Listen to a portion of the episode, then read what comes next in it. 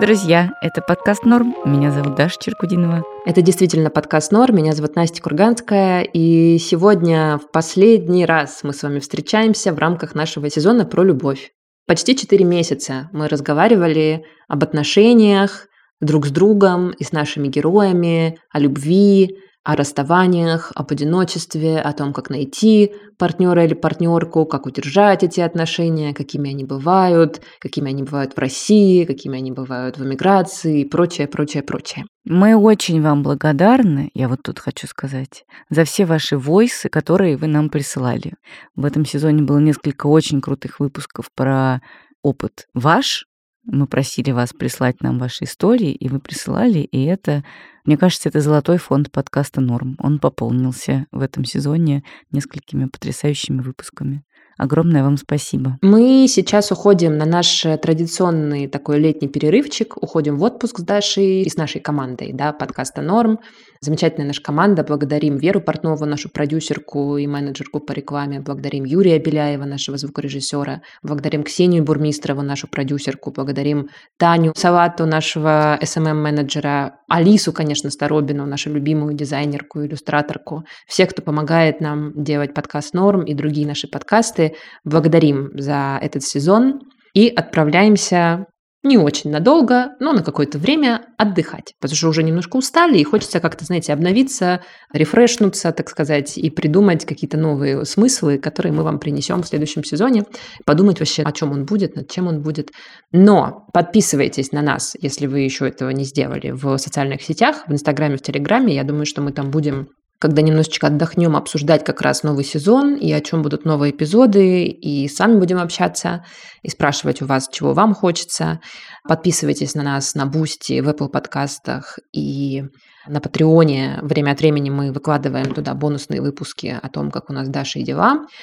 Ну и, в общем, скоро вернемся. Отдохнувшие, я надеюсь. А в последнем эпизоде мы обсудим ну вот мне кажется, Настя, вот эта финальная точка, она как звездочка в конце нашего сезона, потому что как бы что мы делаем сразу же, ну я что делаю, сразу же вот как только я чувствую какую-то симпатию к какой-нибудь персоне, я узнаю, когда персона родилась и кто она по знаку зодиака. Серьезно? Я думала, только я такое делаю. Но я как бы делаю это якобы иронично, но как бы, значит, имея все равно в виду, что я почитаю, посмотрю, как там у меня с овнами, с козерогами, с водолеями и так далее. Сегодня у нас в гостях будет девушка, которая, мне кажется, огромное количество людей и наших слушателей, и не слушателей, а просто вообще людей, пользующихся Инстаграмом и соцсетями активно научила вот этому подходу, как бы ироничному, но на самом деле и не совсем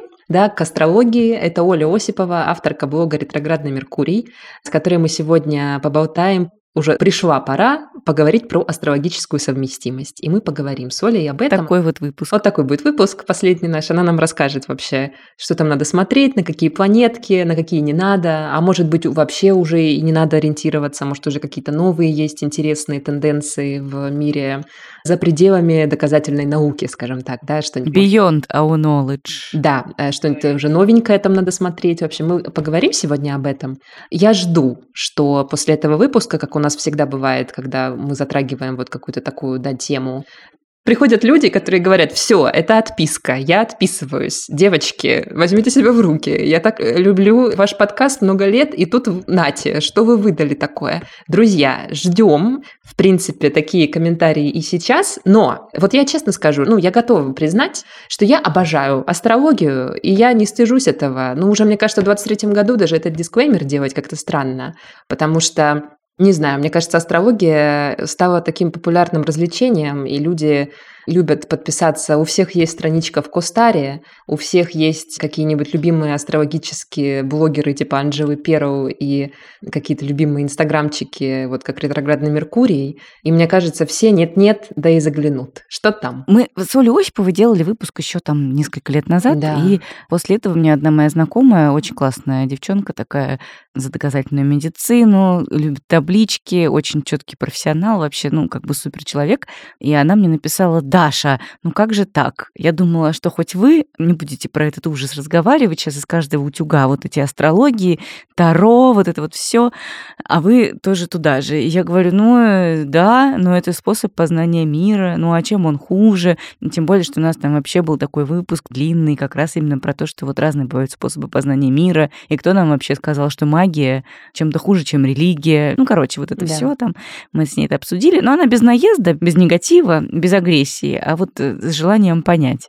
Ну, в общем, теперь она тоже следит за своей натальной картой, и мне кажется, она, ну, лучше меня уже разбирается в каких-то новых вот этих веяниях, чего-то там такое знает. И я вот несколько человек таких знаю, которые раньше очень в штыки воспринимали вот эти практики, а сейчас нет-нет, да и воспользуются тоже какими-то практиками, но мне кажется, важно просто, чтобы они не были центральной какой-то ну вот вещью, на которую вы опираетесь, но мы с Олей про это угу. довольно много тоже говорили в подкасте, а чтобы просто это был какой-то, ну, еще один способ что-то попробовать про себя понять, про каких-то еще людей, про устройство мира.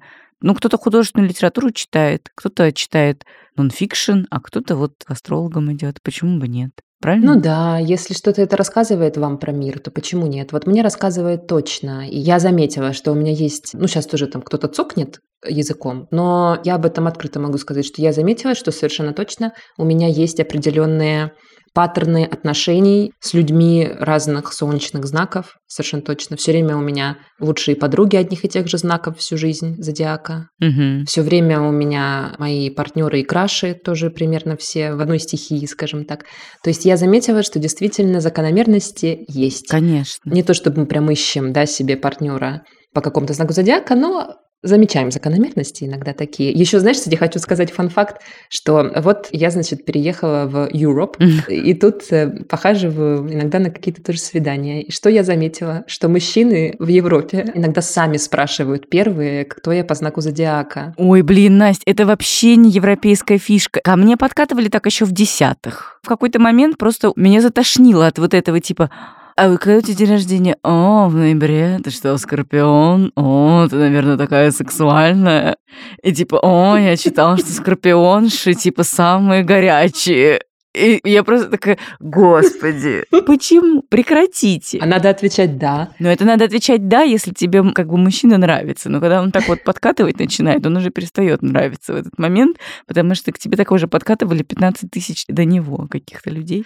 Ну, короче, я заметила, что как-то, в общем, вот в моей да, личной жизни часто у меня мужчины стали спрашивать, кто я по гороскопу, а также еще они все просветились на тему того, где у них какие планеты. То есть люди становятся как бы образованнее в этом. Ну, в смысле, больше знают. Люди уже знают, и вот мужчины, в частности, некоторые, они уже знают не только, кто они по гороскопу, вот по солнечному знаку, они уже знают, кто у них асцендент, они знают уже, где у них луна, и вот прям иногда... Прям а это, мужчины... наверное, бывшие партнерки рассказали. Да-да-да, уже, то есть была какая-то девушка, которая ему поставила кустар, и он там посмотрел, что у него, и он уже это прям рассказывает проактивно, что у меня там луна там, а асцендент сям, и я думаю, вот мое уважение, вот. Я восхищаюсь тем, что мужчины находят в себе ресурс и силы, да, вот не только для рационального познания, но и вот для такого иррационального. Они же это все и придумали сотни лет назад, тысяч. Кстати, понимаешь? да.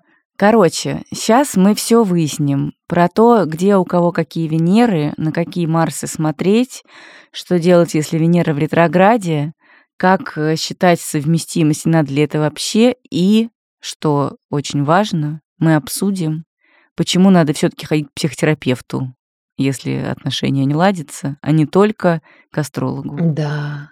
Поехали. Поехали. В этом сезоне мы ну, честно говоря, в основном я, много говорили не только про любовь, но и про возраст и ощущение взросления. И, конечно, восприятие возраста — это очень индивидуальная вещь, поэтому я только за себя буду говорить. Я, например, с трепетом и с таким даже страхом слежу за тем, как приближаюсь к 40 годам. И я постоянно себе задаю вопросы, как бы вот с каким багажом я подхожу к этой психологически важной отметке. И иногда в контексте любви, отношений, семьи этот вопрос для меня очень остро звучит, и я думаю, ну да, что-то багаж какой-то не выдающийся, думаю я, потому что это самый, конечно, первый и простой удобный ответ, обесценить себя сразу и сказать, что ничего не получилось. Ну и, конечно, тоже я чувствую какие-то такие штуки, что коллеги на работе вот у меня теперь стали моложе меня на 5, 7, 10 лет, и при этом делают примерно ту же работу, что и я, и как-то посматривают на меня с интересом, потому что явно прочитали, какой у меня год рождения. И я заметила, что у нас много слушательниц и слушателей примерно моего возраста, и вы много писали в течение этого сезона в разные соцсети, в Телеграм, в Инстаграм. И я увидела, что вам откликается очень эта тема, и что Некоторые из вас тоже, как и я, с трудом вот это физическое взросление и сопряженные с ним какие-то ограничения и какое-то давление общества с трудом переживаете. Я вам от всей души советую послушать подкаст «Контент 40+.»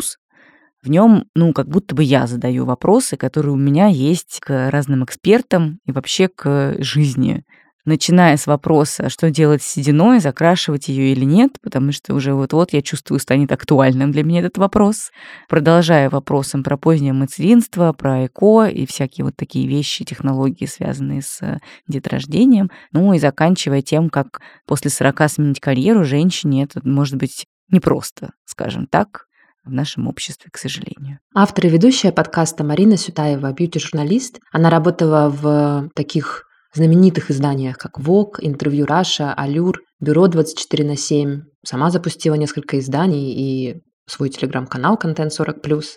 Марине 42 года, и в подкасте она вот как раз пытается понять, как жить и куда двигаться женщине после 40 лет, как принять возраст, как справиться со страхом старения. И речь здесь не только о морщинах. И главное, что беседа получается не только интересной, но и очень бережной. Подкаст «Контент 40+,» может здорово поддержать тех, кому тяжело отмечать перемены, связанные с возрастом.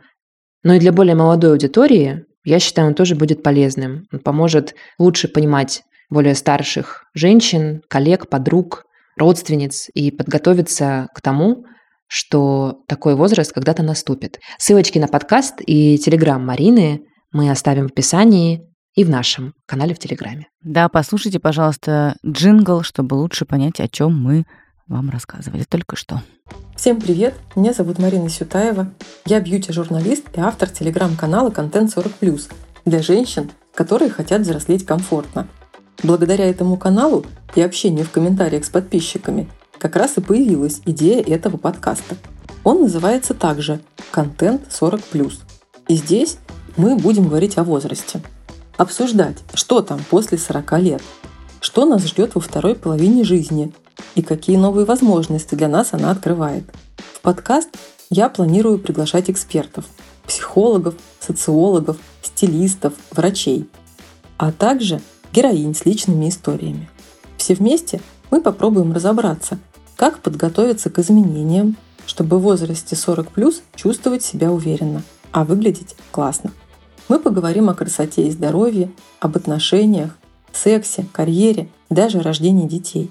Ответим на самые неудобные вопросы. Я очень надеюсь, что этот подкаст покажется вам актуальным, ведь про женский возраст пока еще не говорят настолько открыто. Этим подкастом я хотела бы поддержать всех, кого волнует тема взросления.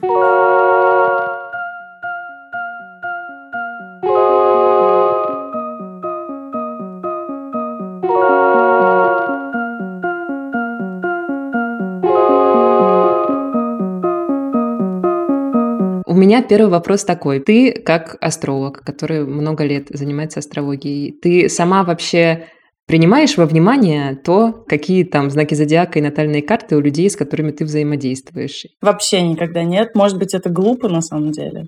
Но я же все-таки топлю за астрологию как за костыль, на который можно опереться, если ты там чуть-чуть хромаешь почему-то, или там как на навигатор, который голосом Алисы тебе сообщает о том, куда тебе свернуть, если ты заплутал. Но ни в коем случае не пытаюсь к ней относиться как вот к истине в последней инстанции, что только она там существует.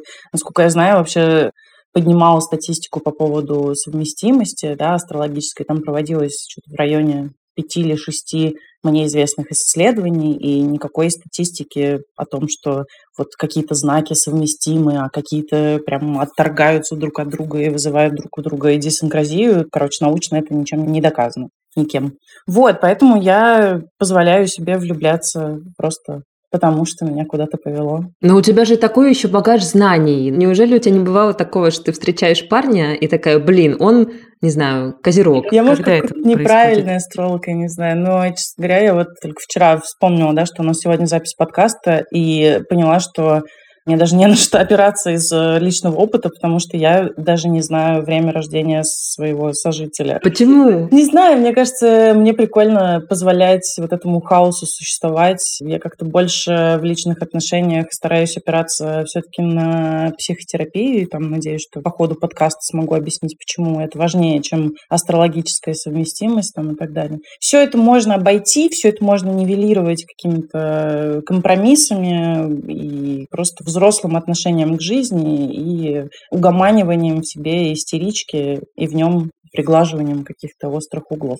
А если я сейчас увижу в наших натальных картах, что его какой-нибудь Сатурн полностью будет уничтожать мою какую-нибудь распрекрасную Венеру, ну все, я как человек внушаемый настроюсь, и через пару месяцев мы начнем разбегаться. А мне бы не хотелось в это турбулентное время еще одну опору огромную, которая составляет из себя личные отношения, терять, потому что вообще-то это сильно полезно сейчас. Слушай, ну, а чем астрологическое знание может помочь в строительстве отношений? Или что может рассказать о них? Это называется синастрия, да, таким умным термином астрологическим. Это вот как раз совместимость.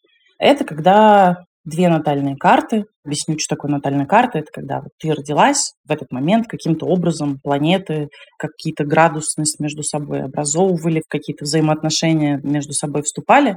И вот это твоя натальная карта. Она всю твою жизнь тебя сопровождает и остается неизменной. И такая же есть у твоего партнера, условно с которым ты хочешь посмотреть свою совместимость. И вот астролог, звездочет берет, значит, эти ваши две карты, накладывает друг на друга и смотрит, как твоя Венера относится к его Солнцу, или как там его Марс влияет на твой Юпитер, там, и так далее.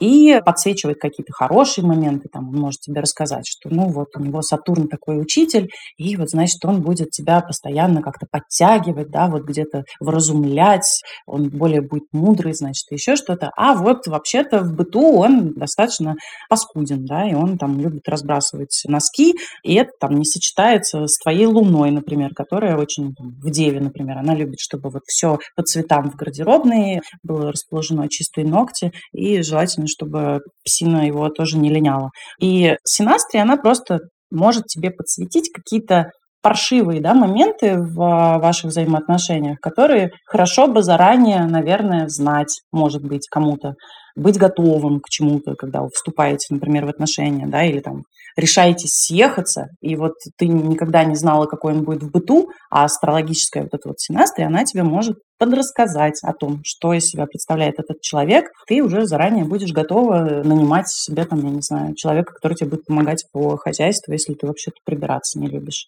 Вот. Но штука в том, что астролог, он как и психотерапевт, как и там духовный твой учитель, да как и врач, в общем-то, он не может, да, в тебя всадить какой-то там укол или там дать тебе какую-то волшебную пилюлю, все равно тебе придется лечение проходить самому. Точно так же и астрология работает, она просто тебе что-то подсвечивает, а дальше будешь уже ты с этим работать, будете ли вы пытаться искать какие-то компромиссные решения в каких-то конфликтных, острых вопросах. Это уже зависит только от вас. То есть, когда ко мне приходят девочки в основном и просят, значит, посмотреть, что у них там, есть ли у них любовь вот этой вот синастрической карте, да, то сразу скажу, что в карте синастрии любви вы не найдете, потому что, в принципе, я не понимаю, как ее увидеть, да, это уже все состоит из кучи каких-то моментов, там, как вы вместе будете проявляться в социум, хотите вы детей, не хотите, как вы в быту, любите ли вы True Crime подкасты слушать, да, или ему нравится Дом-2 смотреть, например. Вот это можно увидеть в карте, а любви прям в карте никогда не видно, там уже вы ее как-то создаете или не создаете, это уже все зависит от вас. А на что вообще надо смотреть? Потому что у нас есть солнечные знаки, вот эти все, там, я телец, он стрелец, не знаю, да? Но, насколько я понимаю, совместимость, она из многих очень там штучек состоит, и надо на разные планеты смотреть, и на разные дома, и вот это все. Вот на что надо смотреть в совместимости с партнером или партнеркой, если хочется. Да, вся эта попсовая история про знаки зодиака, да, она в целом работает именно там, для того, чтобы прочитать ее на последней страничке какого-нибудь журнала, который у тебя в сортире валяется. Вот. А вообще-то синастрия, как и натальная карта, это же ты берешь и изучаешь всю натальную карту, да, и как каждый человек состоит там из кучи разных аспектов у него есть в натальной карте. И каждая планета-то у него в каком-то знаке зодиака находится. И вот на это все нужно, конечно, обращать внимание. Ну, если чуть-чуть упростить, то есть первый слой да, взять для астролога, это, конечно, можно посмотреть на стихии. То есть у нас каждый знак зодиака относится к какой-то стихии, там огонь, вода, земля или воздух. Да? Ну и самое простое это смотреть, сочетаетесь ли вы. То есть огонь с водой, например, не сочетается. Вода будет тушить огонь. Да? Можно по стихиям смотреть.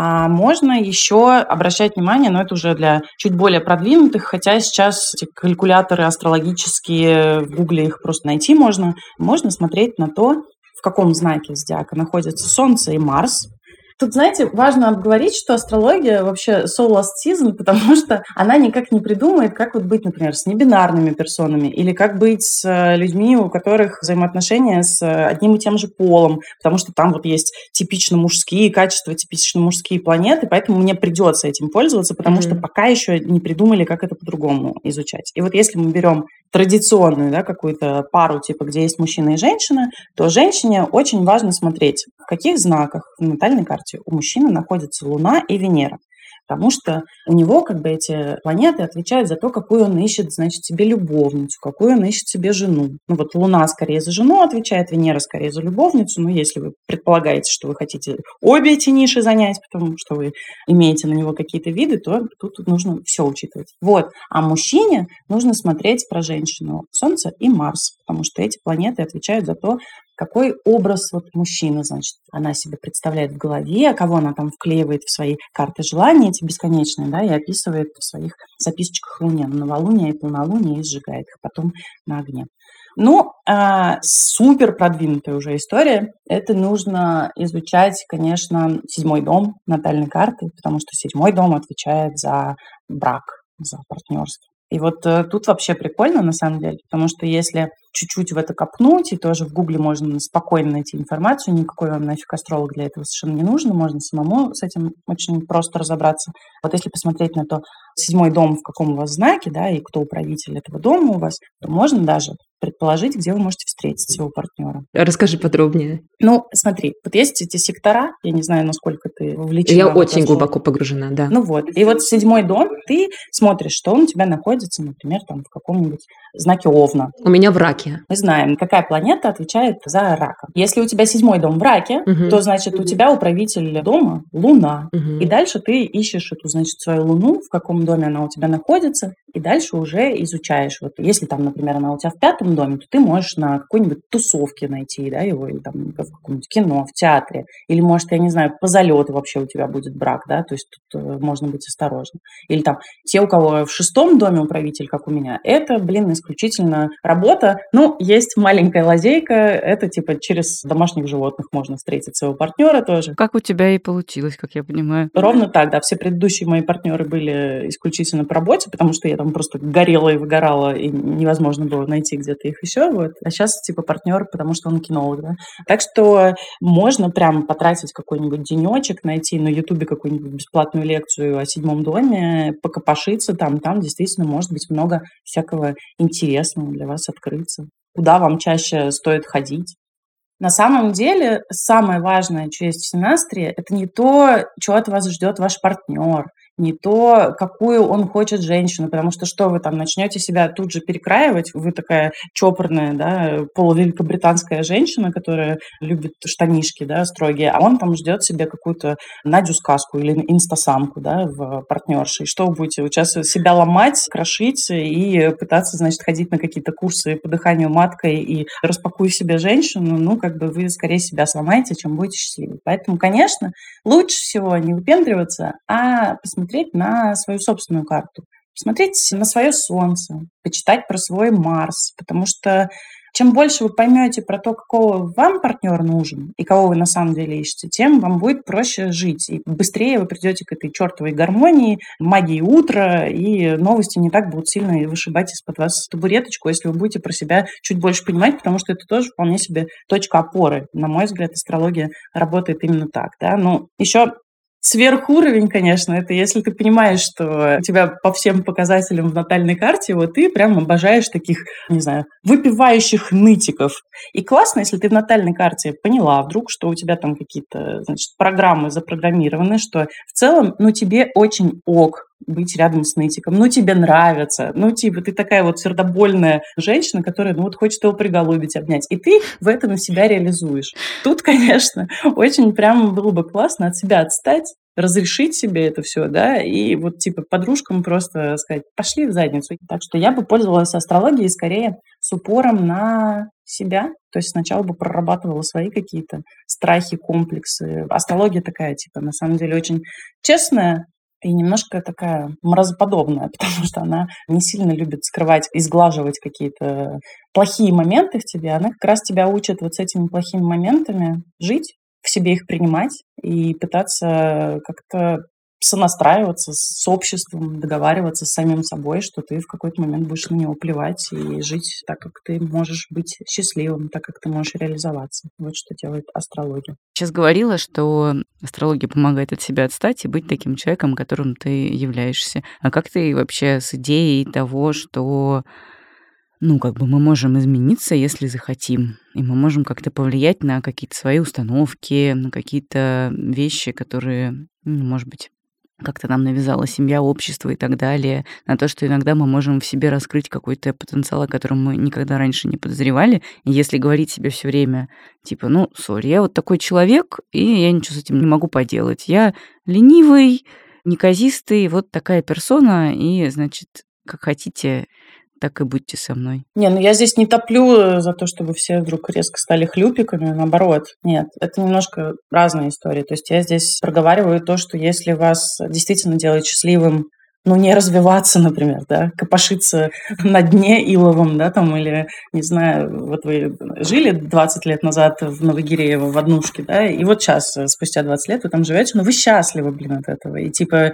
а семья, общество, и все такие, ну, давай, ну, где ж твоя амбициозность, а ты, ну, не хочешь, но ты не счастлив, ты счастлив в эту однушку в Новогиреево, блин, приходить, и пускай она кажется другим какой-то неприкольной. А про изменения, конечно, да, и как раз натальная карта, она помогает помогает все это про себя понять. Она тебе может подсветить какие-то моменты, что вообще-то, может, ты даже там зазря ленишься, да, и на самом-то деле, если ты там вот в эту сторону копнула, да, стала бы там какой-нибудь певицей рэп-шлягеров уже в следующем году и была бы там абсолютно счастлива. Но это я там от балды, да, сейчас говорю, я не помню твою натальную карту, хотя, по-моему, когда-то делала. И вообще натальная карта остается с тобой на всю твою жизнь, но это вовсе не означает, что ты вот как родился мудила, и ты так до конца жизни мудилой останешься. Вовсе нет нет. Тут тоже все зависит от тебя, от того, хочешь ли ты развиваться, будет ли у тебя какая-то духовная цель, задумаешься ли ты вообще когда-нибудь о душе, да, или ты там пойдешь по совсем другому пути, там это все, все, все зависит от тебя. Просто она тебе может что-то подсказать такое интересненькое, и в каких-то моментах, может быть, и правда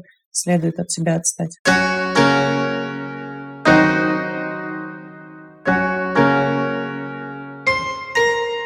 Снова, друзья, напоминаем вам про городское медиа «Щука» или «Пайк» на английском. Помогает потратить деньги и не расстроиться, это городское медиа прекрасное. Подписаться на наших друзей можно в Телеграме и в Инстаграме. В восьми городах в России и за рубежом работает «Щука», в Москве, Петербурге, Краснодаре и Сочи. А «Пайк» работает в Тбилиси, Ереване, Стамбуле и Дубае. Гиды, обзоры, рестораны, красивые фотографии, бьюти-споты, travel, все, что душе угодно, пожалуйста, подписывайтесь. Ссылки в описании. Оль, ты видела кучу всяких натальных карт разных людей. Я думаю, много-много-много-много. Вот ты видела карты людей, которые, казалось бы, были вообще несовместимы по астрологии, но как-то у них получалось, и как-то они держались. Слушай, я это видела на днях, когда смотрел какую-то очередную астрологическую лекцию. И там была э, в примере пара, которая прожила 20 лет абсолютно в счастливом браке. на тот момент 20 лет, может, сейчас уже и больше прожили. И у них не было ни единственной вообще зацепки, которая сказала бы, что у них хоть какая-то хорошая аспектация, короче, хоть какие-то астрологические показания для того, чтобы эта пара существовала дольше, там, чем, типа, там, один день. И Сатурн его, вместо того, чтобы быть учителем, он там ее шпыняет бесконечно, и он вообще такой абьюзер абсолютный. Она там какая-то газлайтер, и постоянно ему тоже, по идее, должна бы изменять или еще что-то. И это вот хороший тоже пример, что моментами на астрологию надо просто забить. Вот если вас потянуло к какому-то человеку, да, и вы такая, нет, ну я у астролога пойду, скажу, спрошу, вот, что-то там, нет. Ну, астролог точно сказал, вы там с корнем вырываете из себя эту влюбленность, но мне кажется, что это немножечко глупо, и вот сами астрологи на своих же лекциях про астрологию объясняют, что и такие случаи тоже бывают. Более того, я скажу, что я делала, не знаю, точно много тысяч карт совместимости, я никогда не видела карту, где идеально бы совпадало все.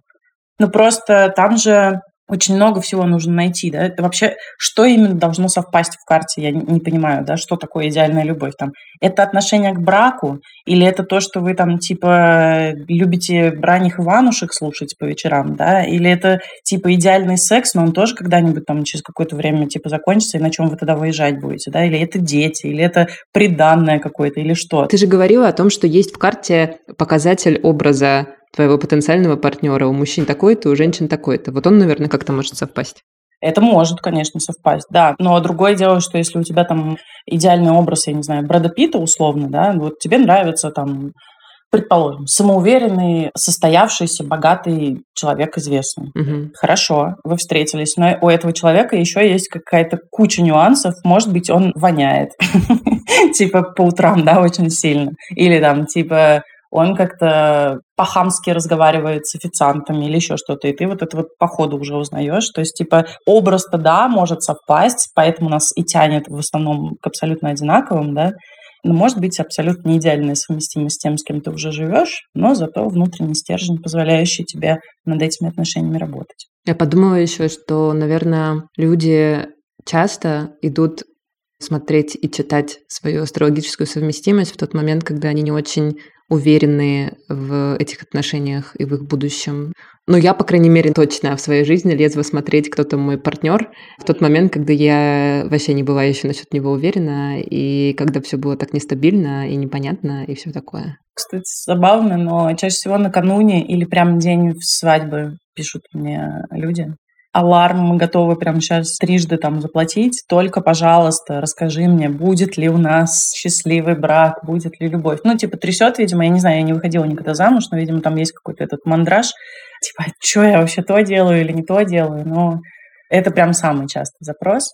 Ну, и еще второй, кстати, по частоте запрос, это когда кто-то от кого-то уходит, и вот тут начинается, типа, истерика, типа, а посмотрите, вернется он или не вернется, но я такие штуки никогда не смотрю. А такое можно увидеть вообще? Есть такая харарная астрология. Она не по натальной карте составляется, а это вот типа прямо сейчас, да, 27 июля, 18.32, пришел вопрос, а вот вернется ли ко мне мой бывший Вася?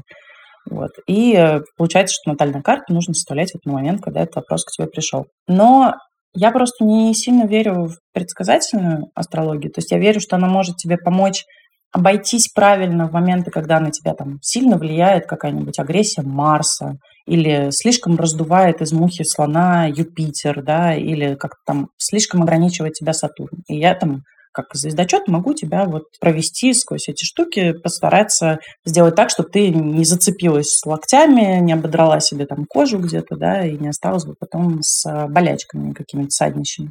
А если тебе что-то предсказывает астрология, ну я что-то вот как-то пока я не видела. То есть вот все сейчас там восхищаются одним астрологом, который геополитические ситуации здорово предсказывает. А сегодня мне девчонка из Харькова прислала историю про то, что она 23 февраля ему писала, и он сказал, не-не-не, в Харькове все нормально. И она ему с утра пишет, нас типа бомбят, где там все нормально. Ну, как бы, не знаю, я не вижу, короче, того, чтобы предсказательная астрология прямо вот на 100% круто работала, поэтому не рекомендую я ею пользоваться и программировать себя на хорошее или плохое.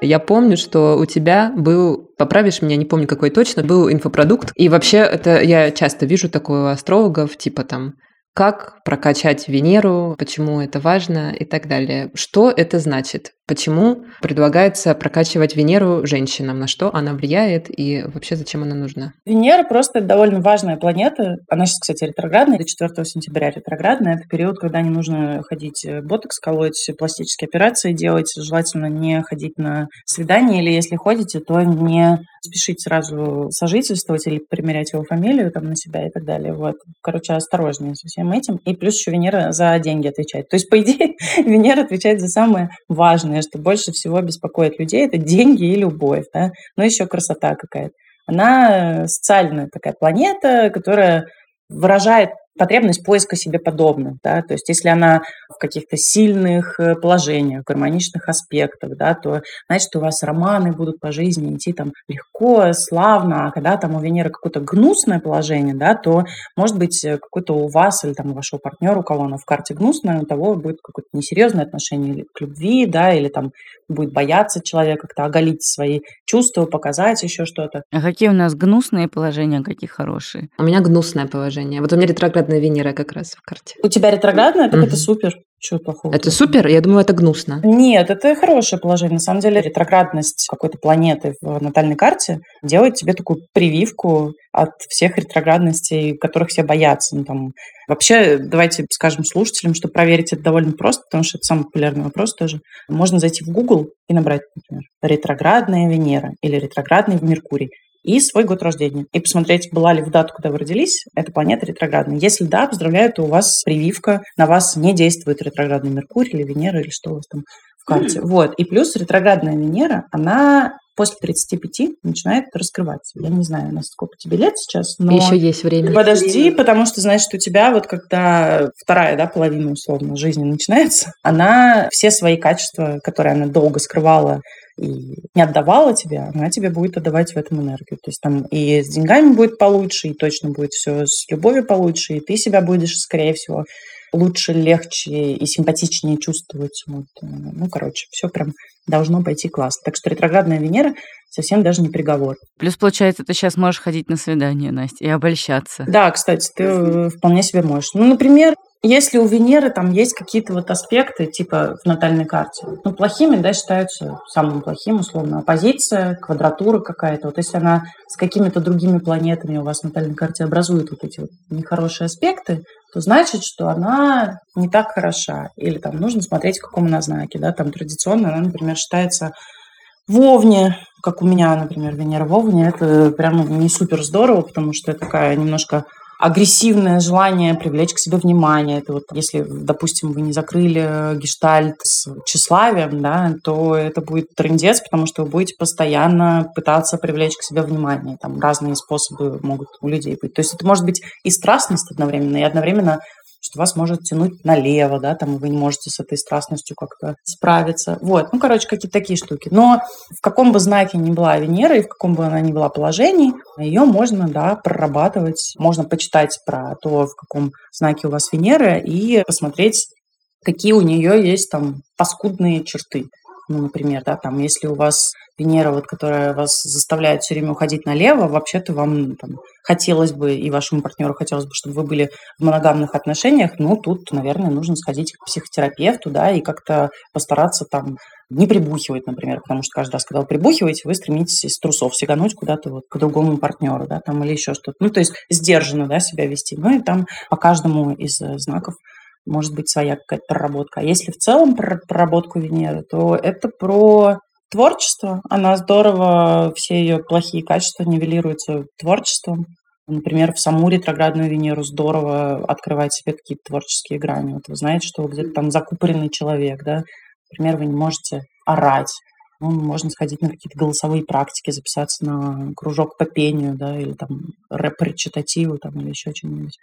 Ну, все что угодно. Короче, в творчество ее можно сублимировать, ее энергию, и этим прорабатывать. Можно прорабатывать еще тем, что постоянно выглядеть так, чтобы вы себе в зеркале нравились. Не в смысле, что сейчас всем нужно дружно записываться на кружок худеющих людей, а в смысле, что, ну, типа, покупать пижаму или там какое-нибудь белье, которое, может быть, никто даже и не увидит вообще никогда, и никто с вас его не стянет, но вам будет приятно осознавать, что вы вот потратились на себя, то есть, типа, и вот вам самому с собой приятно находиться, там, с утра просыпаться, делать какие-то для себя такие приятные штуки. Традиционно днем Венера считается пятница, так что по пятницам можно ходить не знаю, косметологам, какие-то необязательные делать такие процедуры, там, масочки, скупать баночки, ну, или какие-нибудь там симпатичные шелковые костюмчики, ну, или там что угодно. Это я просто фантазирую.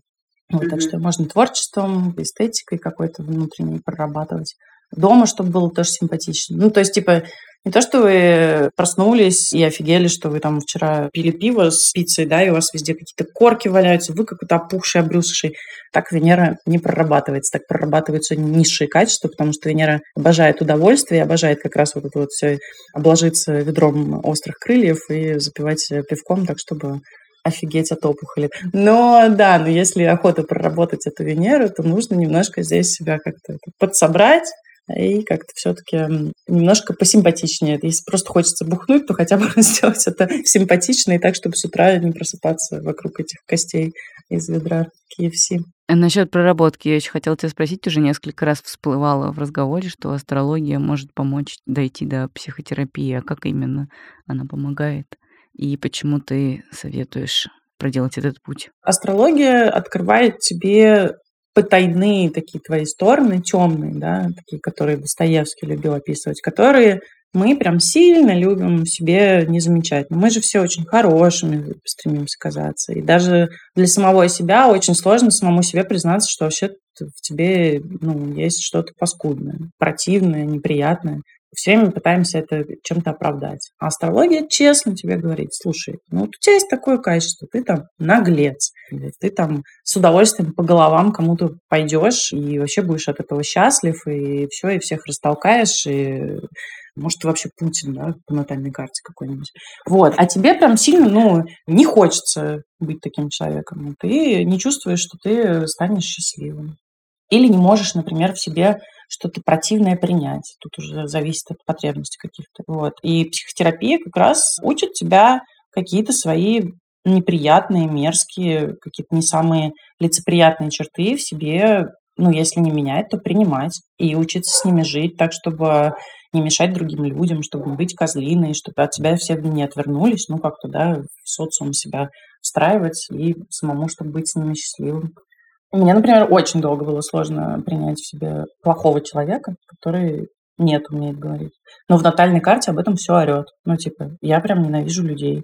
И условно там в 4 года, когда я у родителей попросила рогатку мне подарить, они спросили, зачем, я сказала, что я буду дураков убивать, ничего не изменилось. Я просто очень много лет делала вид, что я очень приятный, социально активный человек, который всем улыбается, всех очень любит, а я нет, типа, вот на горе издалека я вас всех очень люблю, а вблизи я, типа, всех скорее ненавижу. И сейчас, типа, я прям такая, ладно, все, хорошо, астрология, я тебя поняла. Принесла это к психотерапевту, говорю, давай пожалуйста, научим меня быть еще и мразью немножко. Вот мы учимся. Угу. И я себя чувствую, кстати, гораздо более здоровым человеком, гармоничнее. Слушай, Оль, а ты свой переход из журналистики в блогерские и вот этот астрологический путь, ты его увидела тоже у себя как-то в натальной карте? Его не я увидела. Там 8 лет меня мама притащила к астрологу, и вот он еще сказал, что я там ближе к 30 на перепутье буду либо поведу за собой людей и буду как-то духовно очень сильно развиваться,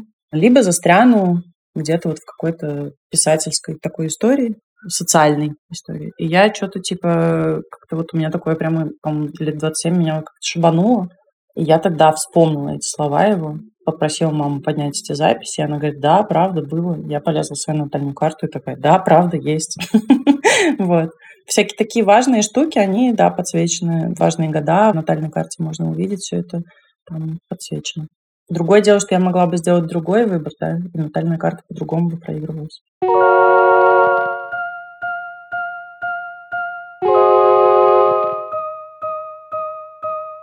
А скажи, пожалуйста, мне приложение Pattern довольно часто рассказывает Ну, я уверена, что им или там Кастаром, или ими обоими пользуются многие наши слушатели, такие популярные развлекательные приложения.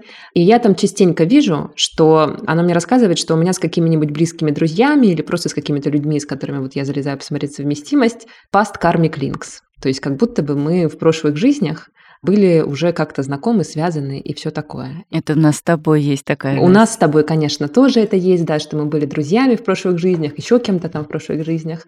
Вот скажи, пожалуйста, ты как человек, который, ну, в принципе, много всего изучал и много всяких ритуалов и практик видел, скажи, вот вообще что это за тема такая с прошлыми жизнями и с тем, что люди могли быть знакомы? Ну, понятно, что мы как бы сейчас не с научной точки зрения это рассматриваем, а с такой как бы просто, что это за верование такое, и можно ли действительно в астрологии что-то такое увидеть, что как будто бы у вас есть какие-то кармические штучки, кармические связи или кармические задачи. Что это вообще за прикол такой? Это кармические узлы. На самом деле это скорее к джойтиш астрологии, но в западной ее тоже используют, я ее тоже использую. Это вот типа у тебя есть какие-то кармические узлы, южный узел, северный узел, они вот где-то находятся. И, по идее, многие к этому относятся, что, скорее всего, в прошлой жизни, там, не знаю, кармический узел у меня вовне, я там был воином каким-нибудь, в этой жизни, значит, должен это отрабатывать и быть э, супергуманистом, постоянно собирать донаты себе на карту и распределять ее между волонтерами каких-нибудь организаций, вот, и посвящает этому свою жизнь. На самом деле, кармическая вот эта история и карма, это скорее не столько в астрологию, хотя там она тоже присутствует, сколько, короче, в эзотерику это все. Mm. То есть, типа, если мы к астрологии стремимся относиться, пусть как псевдонауки, которые пытаются притворяться точной, да, там, с всеми математическими градусами и так далее, то сюда это пришпандорить достаточно трудно.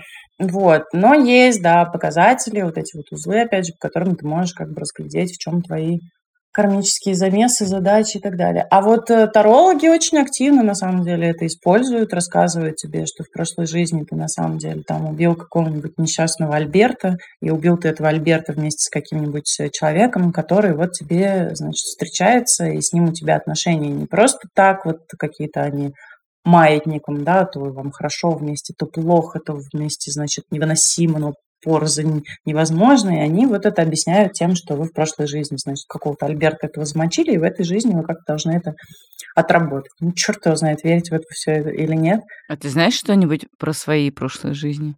Ой, я была у такого довольно известного таролога, и она мне рассказывала, что у меня какое-то тринадцатое воплощение, и в предыдущей жизни я была, значит, императрицей, и поэтому в этой жизни я тоже должна блистать, жить в лучших домах, в лучших отелях, жить свою лучшую жизнь. А что, все получается так, как и есть. Не жалуюсь.